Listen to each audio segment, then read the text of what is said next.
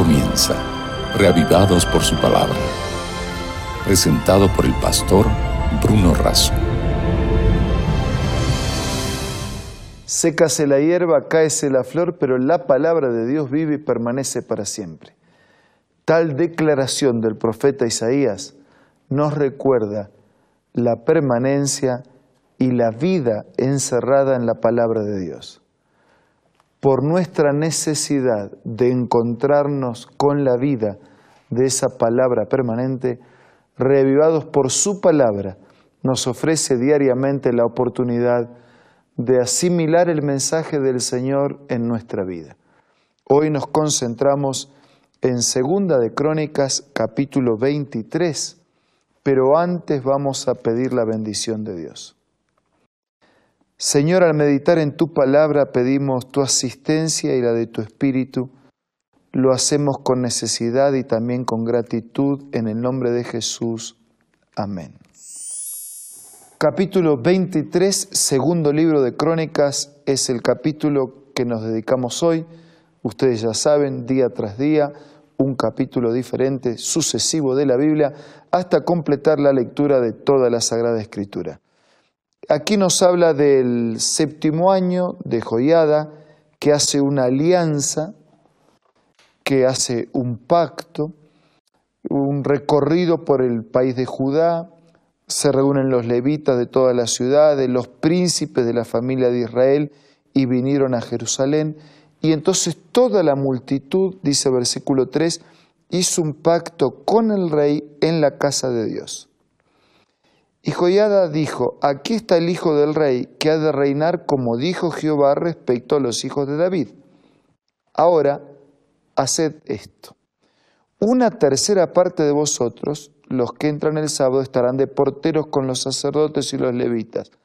Otra tercera parte estará en la casa del rey, y la tercera parte se quedará en la puerta del cimiento, y todo el pueblo estará en los patios en la casa de Jehová una distribución ordenada de todos los grupos, cada grupo en un lugar y en una función diferente. Y ninguno entra en la casa de Dios sino los sacerdotes y levitas que ministran, estos entrarán porque están consagrados y todo el pueblo hará guardia delante de Jehová. El sacerdote es algo así como un puente que une a Dios con la comunidad y a la comunidad con Dios. Esa es, esa es la responsabilidad del sacerdote, ¿no? Presentarse delante de Dios llevando las necesidades y las peticiones de las personas y presentarse delante de las personas llevando la petición, la voluntad y el mensaje de Dios. Versículo 7 dice, y los levitas rodearán al rey por todas partes y cada uno tendrá sus armas en la mano. Cualquiera que entre morirá y estaréis con el rey cuando entre y cuando salga. Una manera de, proteger, de ordenar el trabajo, el funcionamiento y la administración de las responsabilidades del reino. El versículo 11 dice, sacaron al hijo del rey, le pusieron la corona y el testimonio y lo proclamaron rey. Joiada y sus hijos lo ungieron y gritaron, viva el rey. Es hecho rey por proclamación, es hecho rey por ungimiento. La palabra ungir significa separar para un uso sagrado y un uso especial. Y la proclamación es el anuncio del reinado.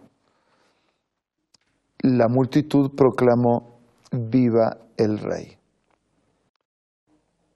Cuando Atalía oyó el estruendo de la gente que corría y de los que aclamaban al rey, vino a la casa de Jehová donde estaba el pueblo miró y vio al rey que estaba junto a la columna a la entrada y a los príncipes a los trompeteros y a todo el pueblo lleno de alegría que tocaban bocinas y a los cantores que con instrumentos de música dirigían alabanza. Entonces Atalía rajó sus vestidos y dijo, traición, traición. Y el versículo 14 dice que el sacerdote Joiada mandó que salieran los jefes de centenas del ejército y les ordenó sacarla fuera del recinto y al que la siga matarlo a filo de espada, porque el sacerdote había mandado que no lo mataran en la casa de Jehová. Es interesante, ¿no? Que era Talía la que traicionó, usurpando un trono que no era el de ella, y ahora es Atalía la que eh, ve traicionero al otro.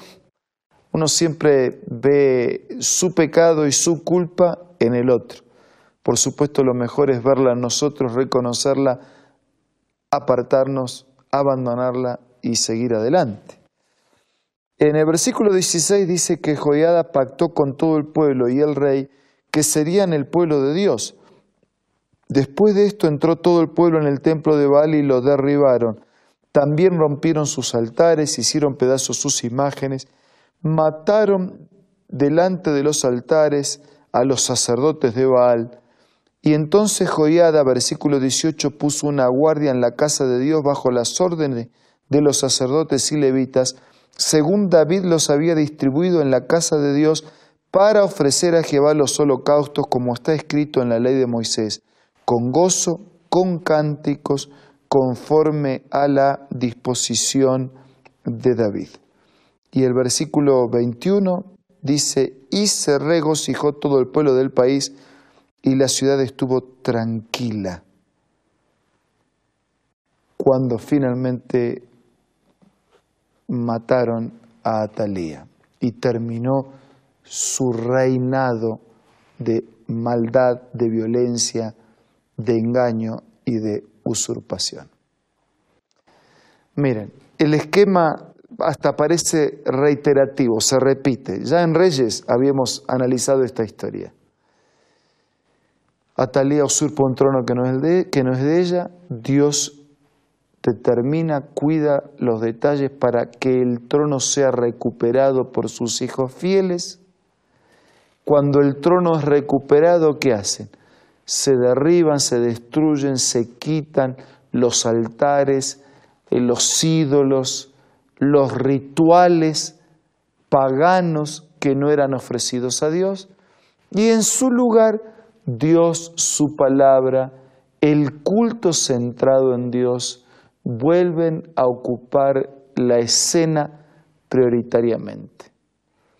Y el resultado de dejar a un lado los falsos ídolos, abandonarlos, derribarlos, destruirlos, poner en su lugar la adoración al verdadero Dios, el respeto por su palabra y por su mensaje.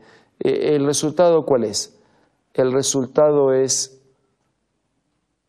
la tranquilidad, la paz, la alegría, la victoria, el gozo, la prosperidad.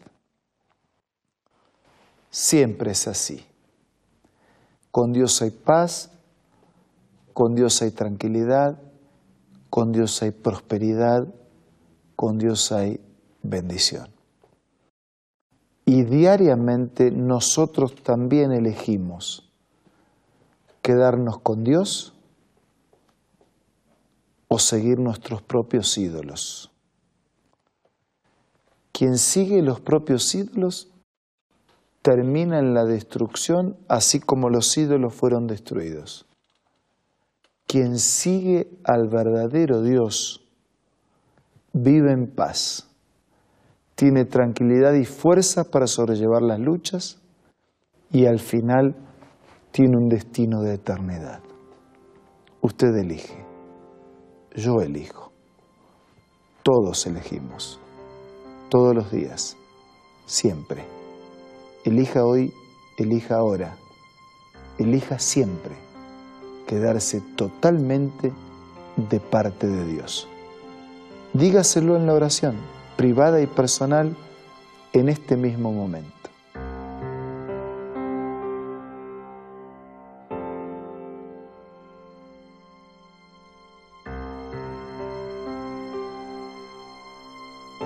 Padre nuestro que estás en los cielos, te damos gracias porque podemos decidir libremente quedarnos totalmente de tu lado y aguardamos por tu gracia las bendiciones de caminar de tu mano. Quédate con todos nuestros amigos, suple la necesidad de cada uno. Te lo pido y agradezco en el nombre de Jesús. Amén. Muchas gracias por acompañarnos en este día. Nos reencontramos mañana para seguir siendo reavivados por la palabra de Dios. Esto fue Reavivados por su palabra, presentado por el pastor Bruno Razo.